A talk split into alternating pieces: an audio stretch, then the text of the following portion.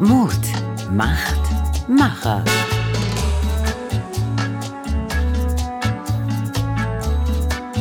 Der Podcast mitten aus dem Leben von Radio Aktuell mit Oliver Dunk. Er ist der erfolgreichste deutsche Jazz-Trompeter, ein Weltstar. Die Süddeutsche Zeitung hat mal getitelt Der Hollywood-Star des Jazz. Er spielt mit Jazzgrößen wie Dave Brubeck, Tony Bennett, Niels Landgren oder Klaus Doldinger. Aber nicht auf der Bühne, sondern im Wald lässt es sich am besten Trompete spielen, meint er jedenfalls.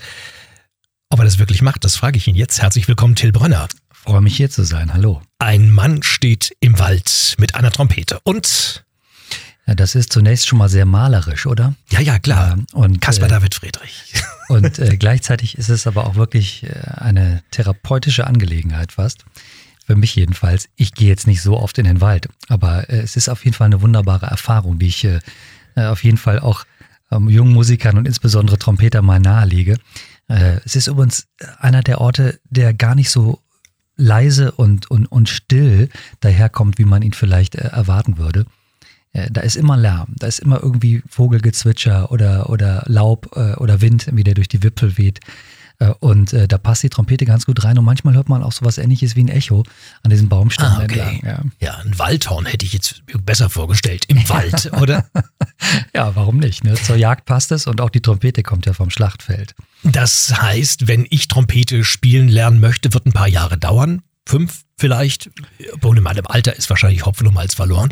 Ja, das Lustige bei der Trompete und bei jedem anderen Blechblasinstrument, das es ja ist, ähm, ist, dass man die größten Fehler gleich am Anfang machen kann. Mhm. Und äh, wenn man so wie ich tatsächlich nicht am Anfang so, sofort die richtigen Lehrer hatte, dann kann das sein, dass es mal ein bisschen länger dauert oder auch ein bisschen steiniger wird. Ich habe dann irgendwann nach einer Krise tatsächlich einen Lehrer gefunden, der mir nochmal das Trompetespielen quasi neu beigebracht hat. Und wenn man den Luxus hat, gleich beim richtigen Lehrer zu landen, dann ist das, glaube ich, in ein, zwei Jahren tatsächlich schon auf einem Level, wo man sagen kann, Donnerwetter. Aber du hast ja mit der klassischen Trompete angefangen und dann erst später zum Jazz rübergegangen. Korrekt, ja, ja. Das äh, lag wahrscheinlich äh, zunächst an bisschen an meiner Familie, die mhm. klassisch vorbelastet war, aber im positiven Sinne. Meine Großväter äh, waren immer alle ähm, Organisten und, und, Chorleiter und sowas. Ne? Und, und, da war viel Kirchenmusik und dann habe ich auch immer an Weihnachten oder an Ostern in der Kirche mal Trompete gespielt, was natürlich ein super Ort ist für diesen Klang und für dieses Instrument.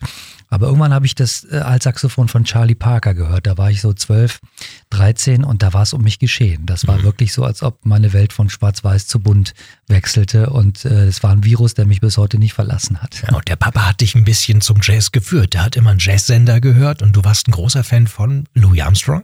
Ja, Louis Armstrong war äh, jemand, den natürlich fast alle Menschen gut fanden. Und auch heute ist es immer noch ein sehr wohliges Gefühl, was den Menschen so durch, durch den Körper fließt, wenn sie das hören. Es ist jemand, der für den Jazz so viel getan hat, wie wahrscheinlich wenig andere Menschen. Natürlich kam er auch äh, über die Jahrzehnte dann, als der Jazz einfach nur mal an sich selber interessiert war und so ein bisschen irgendwie zum Minderheitenprogramm wurde, jemand, der auch kritisiert wurde. Aber bis heute gibt es niemanden, der so Trompete spielt und das sich drauf geschafft hat, wie dieser Mann das äh, für die, für die folgenden 100 Jahre vorgegeben hat. Und das ist ein Phänomen. Gibt es The One and Only, die Trompete bei dir? Du hast mehrere, denke ich mal, ne? Ja, ich habe äh, in den früheren Jahren, also als ich so 20 war, so einen Sammelfimmel gehabt. Da bin ich wirklich häufig in Pornshops oder, oder auf Messen und Börsen gegangen mhm. und habe geguckt, was es für Instrumente gibt. Und einige Sammlerstücke nenne ich auch mein eigen. Tatsächlich spiele ich immer nur ein Instrument, das auch für mich ein bisschen zugeschnitten wurde und äh, von dem ich weiß, dass es mich auch in den widrigsten Situationen nicht im Stich lässt. Ja, es gibt die Till Brönner Trompete 63 äh, 30B. Frage ich mich, ist das sowas wie 90 60 90? ja, klingt gut, ne? Äh, wäre auch eigentlich äh, total attraktiv. Äh, faktisch ist es eine, eine Nummer, die äh, der Hersteller diesem Instrument gegeben hat.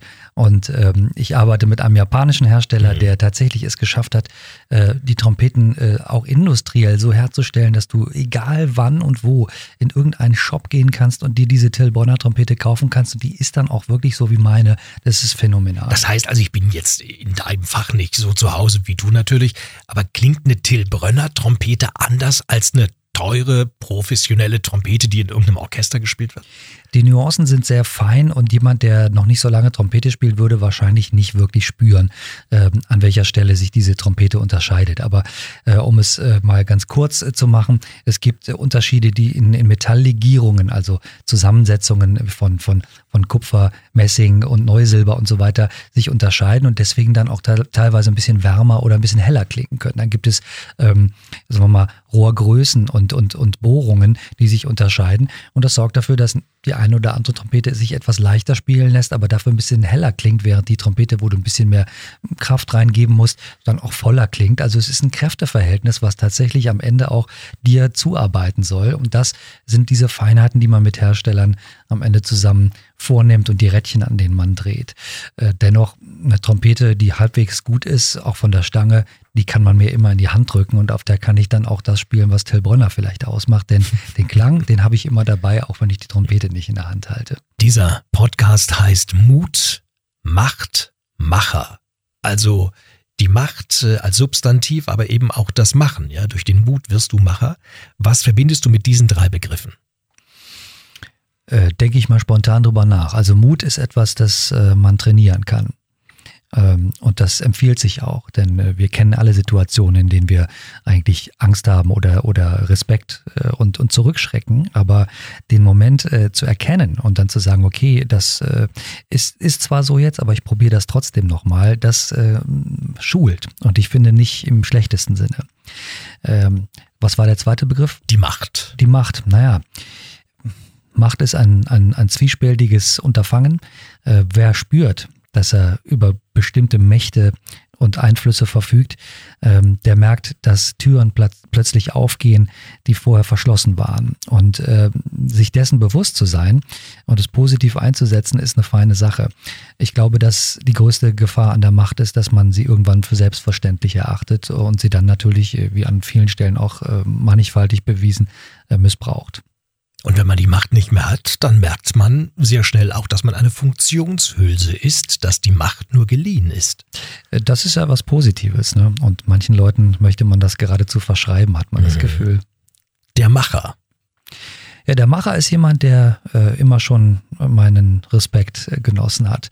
Äh, man trifft sie zu selten. Man trifft sie vor allen Dingen derzeit in Deutschland zu selten, finde ich. Äh, diese Menschen, die eine Vision haben, die sagen, wenn ich an etwas glaube, ähm, dann möchte ich es auch umgesetzt sehen. Und äh, ob mir das jetzt sofort gelingt oder ob ich da dranbleibe und es äh, gelingt später, ist mir egal, aber ich manifestiere das für mich. Und zum Macher gehört, glaube ich, das Verständnis von Strukturen und nicht alle Menschen sind zum Macher gemacht, buchstäblich.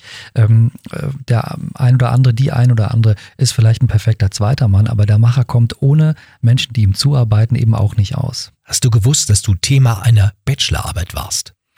Äh, ich habe mal davon gehört, allerdings kriege ich das, glaube ich, nicht mehr so zusammen. Wahrscheinlich erfahre ich das nochmal von dir, das wäre genau, großartig. Ein Einblick in die musikalische Sprache von Till Brönner. Frage ich mich natürlich als Nicht-Musiker, musikalische Sprache, was heißt das? Ich denke, dass es am Ende des Tages, wenn man sich äh, genügend Handwerkszeug zurechtgelegt hat, ähm, nicht mehr so sehr um die Frage geht, wo hat man das her, sondern wie kombiniert man es. Und am Ende ist diese Art der Entscheidung, also woher nehme ich mir welche Schräubchen und welche Muttern und welche Farben und Pinsel, ähm, die, die sowas ähnliches wie dein, deine Handschrift ausmachen. Oder die, wie man moderiert zum Beispiel.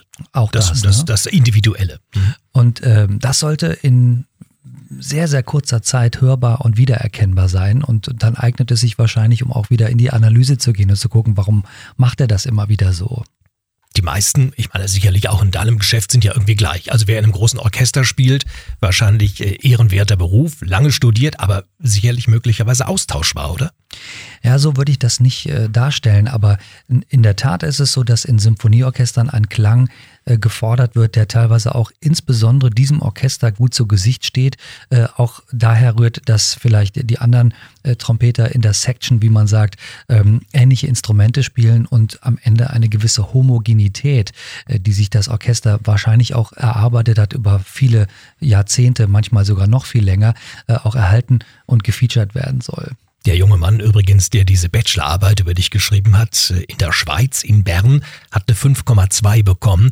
In Deutschland wäre es eine Katastrophe, bei den Schweizern ist genau andersrum. Ich habe mal nachgeschaut, es wäre eine 1,7, also Till Brönner hat ihm Glück gebracht.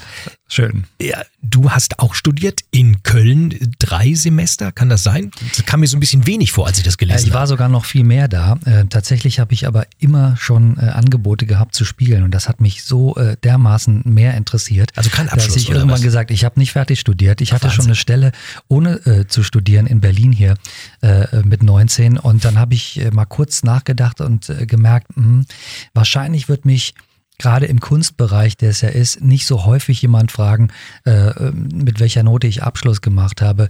Viel häufiger werde ich wahrscheinlich gefragt, mit wem hast du gespielt? Und dann habe ich gesagt, okay, also äh, jetzt gehst du nach Berlin. Ja, du warst aber immer beim Studium genervt von denen, die dir eigentlich das Handwerkszeug beibringen wollen. Du warst ein kleiner Klugscheißer, oder? Nee, äh, Du, du hast mal gesagt, aber- diese betagten Jazzherren, die, die, die machen mich wahnsinnig. Ja, das hat aber nicht so sehr mit, mit Besserwisserei zu tun, sondern ähm, ich glaube, das liegt so ein bisschen in der Natur der Sache. Wenn du Jazzlehrer und Hochschullehrer bist, äh, dann, dann, dann äh, besteht die Gefahr, dass auch du dort eigentlich so ein bisschen diesem Alltagstrott äh, erliegst. Und ich glaube, die überzeugendste Arbeit als Lehrer äh, an einem Institut, vor allen Dingen, wenn du regelmäßig dort bist, ist eigentlich doch letztlich immer am lebendigen, nämlich deinem eigenen Beispiel zeigen zu können, äh, wie es laufen kann. Also nichts ist überzeugender, als dass du wirklich vom Platz kommst und danach den, den Schülern, den Studenten und Studentinnen sagen kannst, so läuft's, wenn ihr da rausgeht. Und äh, das habe ich für mich später immer in Anspruch genommen und das hat mich auch bei den Lehrern, die ich damals hatte an der Hochschule eigentlich am meisten überzeugt und deswegen habe ich immer nur mit äh, John Ertley, der ein Mitstreiter von Chad Baker war und in der WDR Big Band saß, äh, ge gespielt und Unterricht äh, genommen, ja, weil der auch nur Lust hatte zu spielen und letztlich wie, naja, also zu kicken auf der Trompete, wie man, wie man im Prinzip auch vergleichen könnte, um, um einfach möglichst authentische Situationen doch zu simulieren. Und das hilft jemandem, der am Ende sowas hauptberuflich machen soll und möchte, enorm. Stichwort Lehrer bringt mich gerade nochmal auf den äh, ganz anderen Gedanken. Als du Kind warst, äh, warst du begeistert von der Trompete und ich könnte mir vorstellen, du warst vielleicht so ein Außenseiter. Also du hast äh, Übungen gemacht, wie straffe ich die Lippenmuskulatur. Andere waren Fußball spielen. Naja, zunächst ist das immer mal so, dass der Musikgeschmack äh, vor allen Dingen äh, als, als Kind und Jugendlicher natürlich etwas ist, womit man sich auch sehr, sehr stark einer bestimmten Gruppe oder ja, einer, einer Zugehörigkeit doch auch ne, äh, ähm, äh, verbunden sieht. Und, und ich habe festgestellt, dass natürlich mein Musikgeschmack und da, wo mein Herzchen anfing zu schlagen, überhaupt nicht dem entsprach, was meine Klassenkameraden äh, gut fanden. Und äh, am Anfang hat mich das natürlich auch ein bisschen belastet. Die hörten damals in den 80er Jahren Depeche Mode und, und äh, solche Sachen und Dire Straits und, und, und Christopher Cross und ab und zu gab es mal sowas wie eine Schnittmenge. Zum Beispiel Earth, Wind and Fire oder so. Ne? Wenn dann September gespielt wurde, das fand ich auch gut oder James Brown.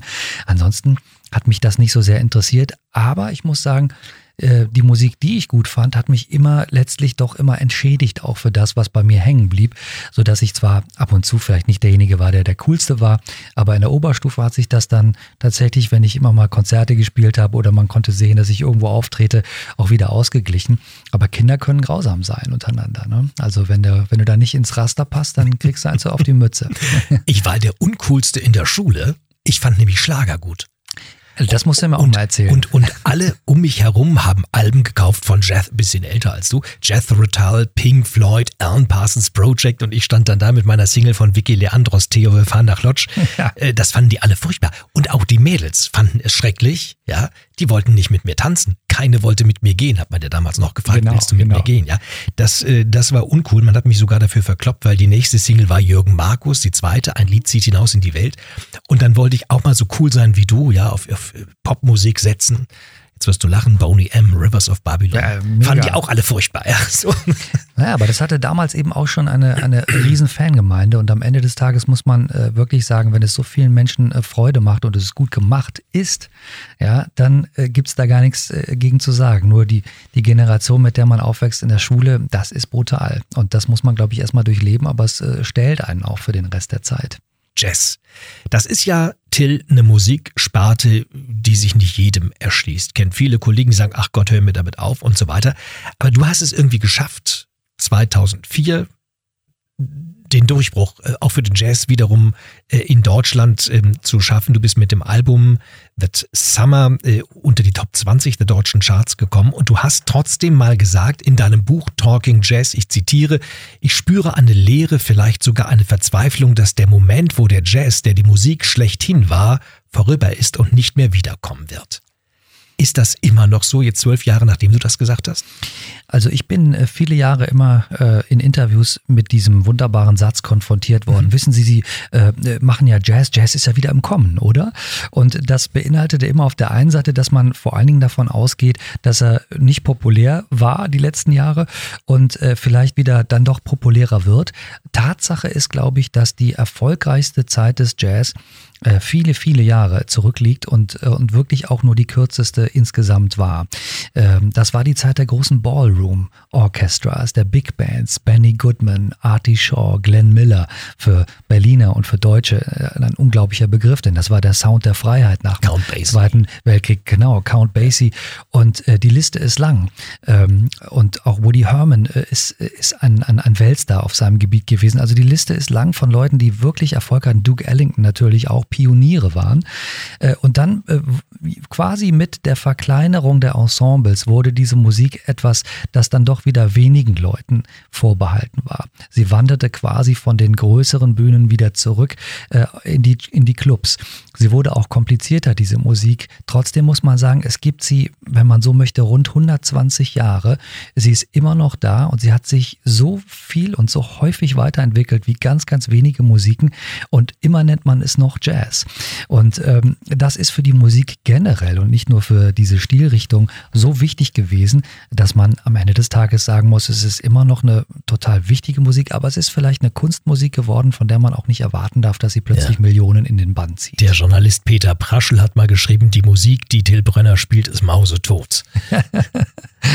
das ist sein gutes Recht, das zu schreiben. Mhm. Im April 2016 da bist du als einziger deutschsprachiger Jazzmusiker beim damaligen amerikanischen Präsidenten Barack Obama zu Gast gewesen im Weißen Haus. Es gab ein All-Star-Jazz-Orchester. Wie war diese Begegnung? Ja, diese Begegnung war für mich sehr beeindruckend, weil so häufig oder sagen wir mal regelmäßig kommt man ja ganz und gar nicht ins Weiße Haus. Ähm, aber Obama, der ja nun wirklich, äh, wie man wusste, immer ein großes Faible auch für Musik hatte, ähm, hat einen Coup, wenn man so möchte, hingelegt und hat sich den International Jazz Day, der immer jedes Jahr am 30. April von der UNESCO gefeiert wird, und zwar weltweit, äh, am Ende seiner Amtszeit nochmal ins Weiße Haus geholt. Und das hatte zur Folge, dass eine Musik, die ja ursprünglich aus Amerika kommt und den Amerikanern im Prinzip als die, die einzige, aber ganz, ganz große, auch in den Lexika stehende Kulturform zugeschrieben wird, dass die äh, nochmal im Weißen Haus landete und dort eine Ehrung erfuhr. Äh, die viele Jazzmusiker, und ich stand neben einigen Berühmtheiten dort, äh, so noch nicht erlebt hatten. Also wenn man dann im Garten des Weißen Hauses steht und, und dann äh, jemanden wie Pat Metheny oder, oder Wayne Shorter darüber sprechen hört, dass sie noch nie im Weißen Haus waren, obwohl sie die ganze Welt mit ihren äh, Künsten bespielt haben, mhm. dann ist das etwas, das äh, als, als Ausländer in dem Fall aus Deutschland eine spannende Beobachtung ist, denn, und das ist vielleicht so was ähnliches wie die Poernte, äh, die Amerikaner haben zwar den Jazz, wenn man so möchte, auf ihrem Boden kreiert, ähm, aber die große Popularität für Jazz, die hat es immer nur aus dem Ausland gegeben. Das kennen auch viele andere Künstler. Der Künstler im eigenen Lande, man kennt den Satz, der gilt oft nicht so viel. Äh, und ähm, insofern war das historisch total wichtig und äh, es kamen aus aller Herren Länder Musiker mit dabei. Und Barack Obama, also ihr habt Hände geschüttelt? Ja, ja. Also, hat er was gesagt? Ja, ja, er hat was gesagt, aber es ist ja natürlich auch klar, dass ähm, äh, es wahrscheinlich nicht so viele Menschen gibt, die so darauf trainiert werden, jemandem gegenüberzutreten, äh, dem im Prinzip die Worte Worte fehlen, nur weil er jemandem äh, so berühmtes wie Obama gegenübersteht. Also der nimmt dir mit seiner Art und darauf ist er wirklich trainiert, sofort die Aufregung und der schaut dir so in die Augen und drückt dir so die Hand, dass du das Gefühl hast, also der würde jetzt am liebsten mit niemand anderem als mit dir sprechen. Und äh, das ist eine große Qualität und äh, wir haben uns dann noch zweimal danach getroffen und er hat sich tatsächlich auch erinnert und das war dann sozusagen der Beweis, dass es ein Gespräch war, das er auch geführt hat. Apropos Aufregung, du hast auch mal einen Auftritt gehabt, da warst du so aufgeregt, standst auf der Bühne und hast festgestellt, oh shit, ich habe die Trompete vergessen. Ja, das ist mir tatsächlich äh, mal passiert, allerdings auch nur ein einziges Mal, aber im Hoffentlich nicht bei Barack Obama. Nee, da ist es nicht passiert, aber in den Wirren äh, Backstage, wie man so schön sagt, da kann es durchaus passieren, dass man ähm, sich auf alles Mögliche konzentriert und nochmal in Gedanken etwas durchgeht und dann äh, heißt es plötzlich, und hier ist Till Brönner und dann gehst du auf die Bühne und manchmal steht meine Trompete lustigerweise auch schon auf der Bühne, weil sie unser Mitarbeiter dorthin gestellt hat und das hatte ich in dem Fall total vergessen, dass es eben nicht passiert ist und dann stehe ich auf einmal ohne Trompete da vorne. Das war natürlich irgendwie ein großer Lacher auch. Ne? Man sagt, Leute, die mit dir zusammenarbeiten, du sollst Angst haben vor dem Moment, wo das Solo beginnt. Ist das wahr?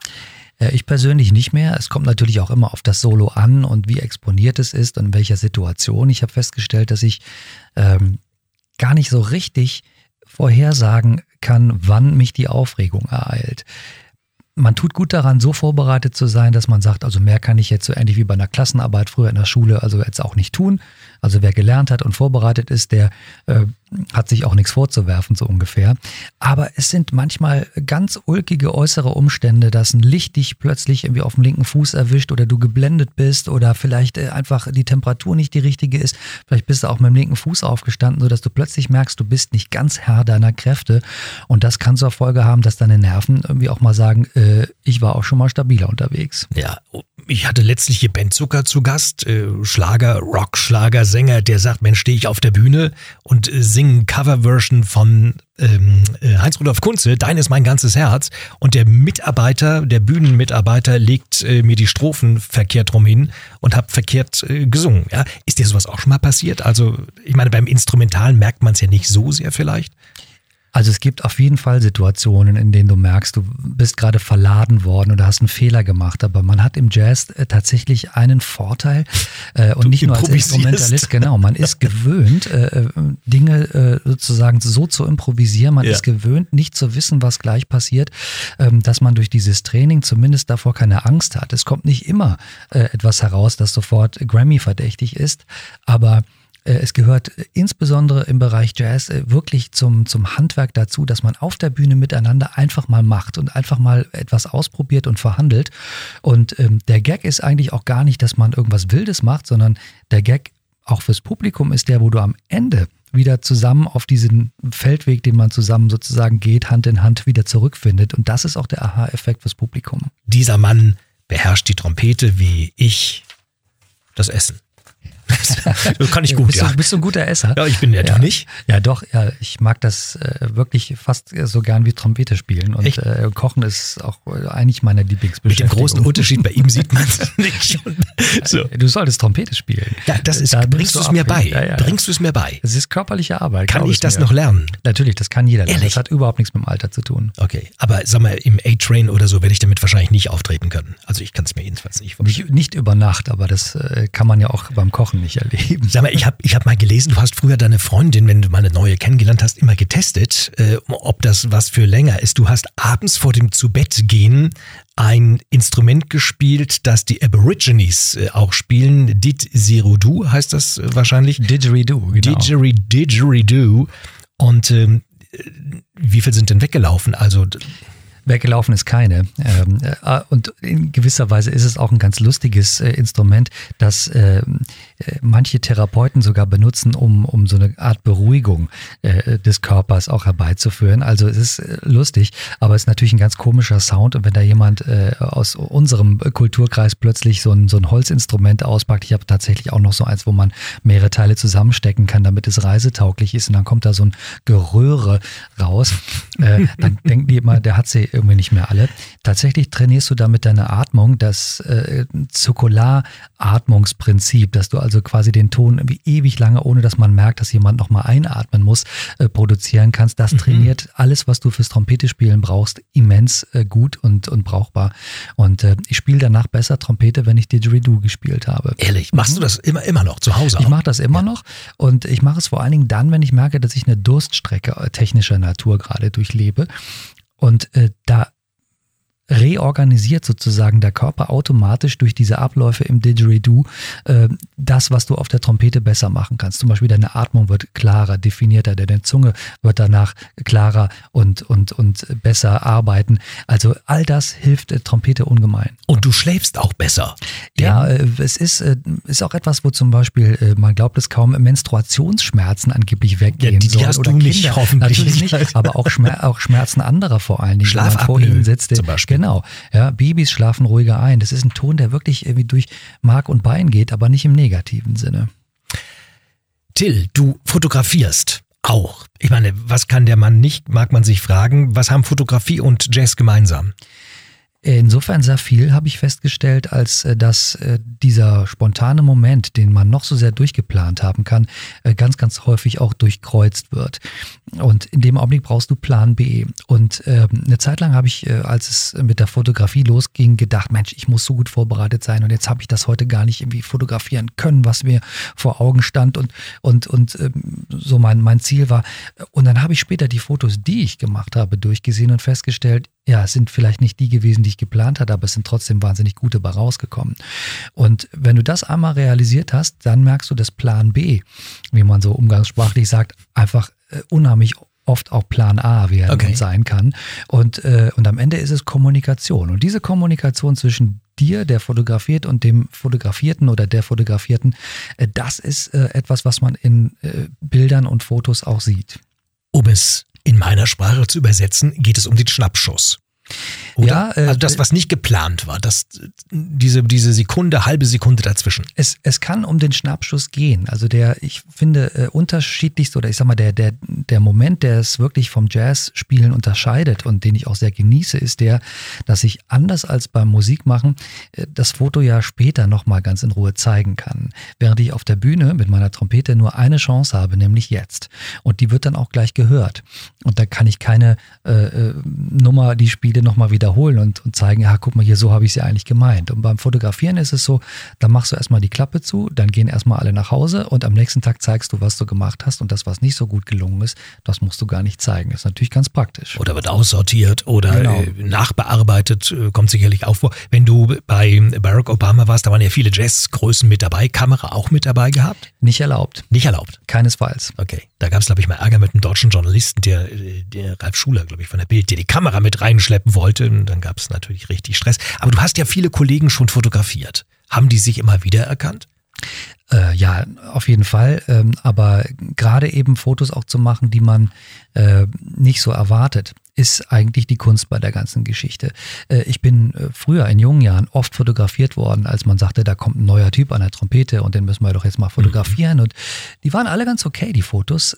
Aber als ich zum ersten Mal von Jim Rakete fotografiert wurde, und das war die Idee meiner damaligen Managerin, der Madeleine Girke, äh, auf einmal wurden diese Fotos alle abgedruckt. Und obwohl die meisten Fotografen mit sehr ähnlichem Equipment arbeiten und äh, die Studios auch ähnlich sind, äh, ist es so, dass nur einige plötzlich doch die Vision haben, wie sie dich fotografieren wollen und auch offenbar wissen, wie sie das herstellen. Und ich hatte damals noch ein totales Milchgesicht. und dann sagte meine Managerin, pass mal auf, wir müssen dich mal irgendwie ein bisschen kerniger fotografieren, ja. so ein bisschen männlicher. Und, und, und das hat Rakete damals äh, in Sekundenbruchteilen äh, bewerkstelligt. Und dann kamen Fotos, die einfach überall abgedruckt wurden. Musik hast du mal gesagt, ist ein Werkzeug, um sich zu besinnen. Jeder Arzt würde bestätigen, dass Musik im medizinischen Sinn ein Mittel ist, um zur Ruhe zu kommen. Kann Musik Frieden stiften?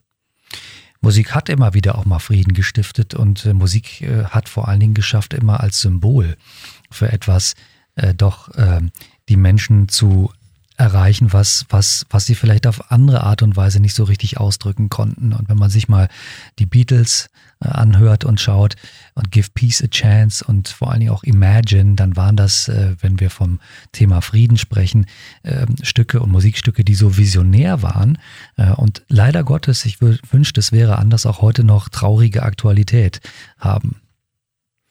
Till, ich habe noch ein paar Halbsätze, die du bitte vervollständigst. Den Fernseher schalte ich immer ein, wenn ich endlich mal alleine bin und äh, nochmal in den Schlaf finden möchte, auch wenn das aus ärztlicher Sicht manchmal nicht so gesund sein soll.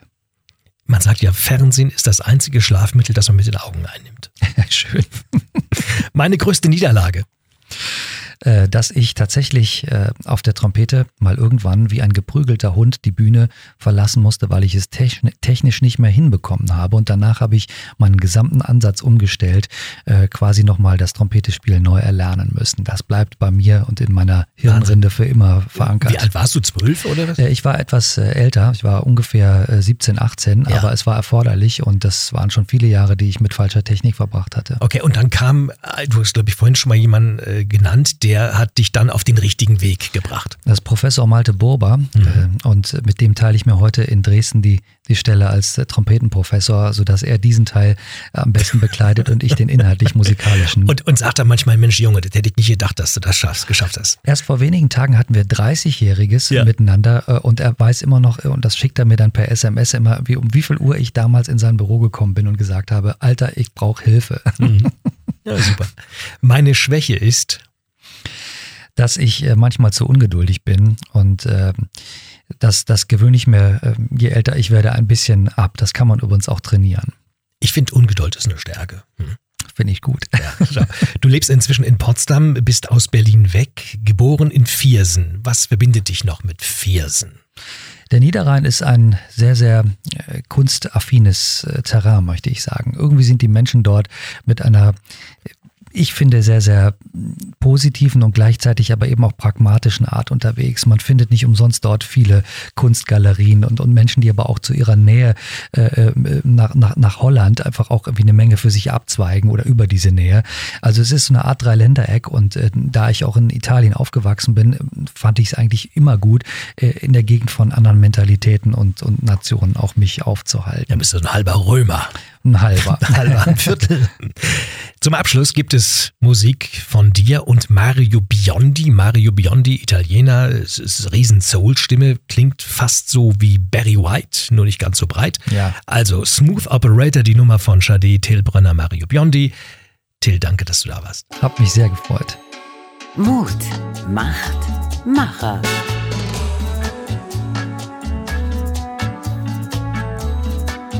Der Podcast mitten aus dem Leben von Radio Aktuell.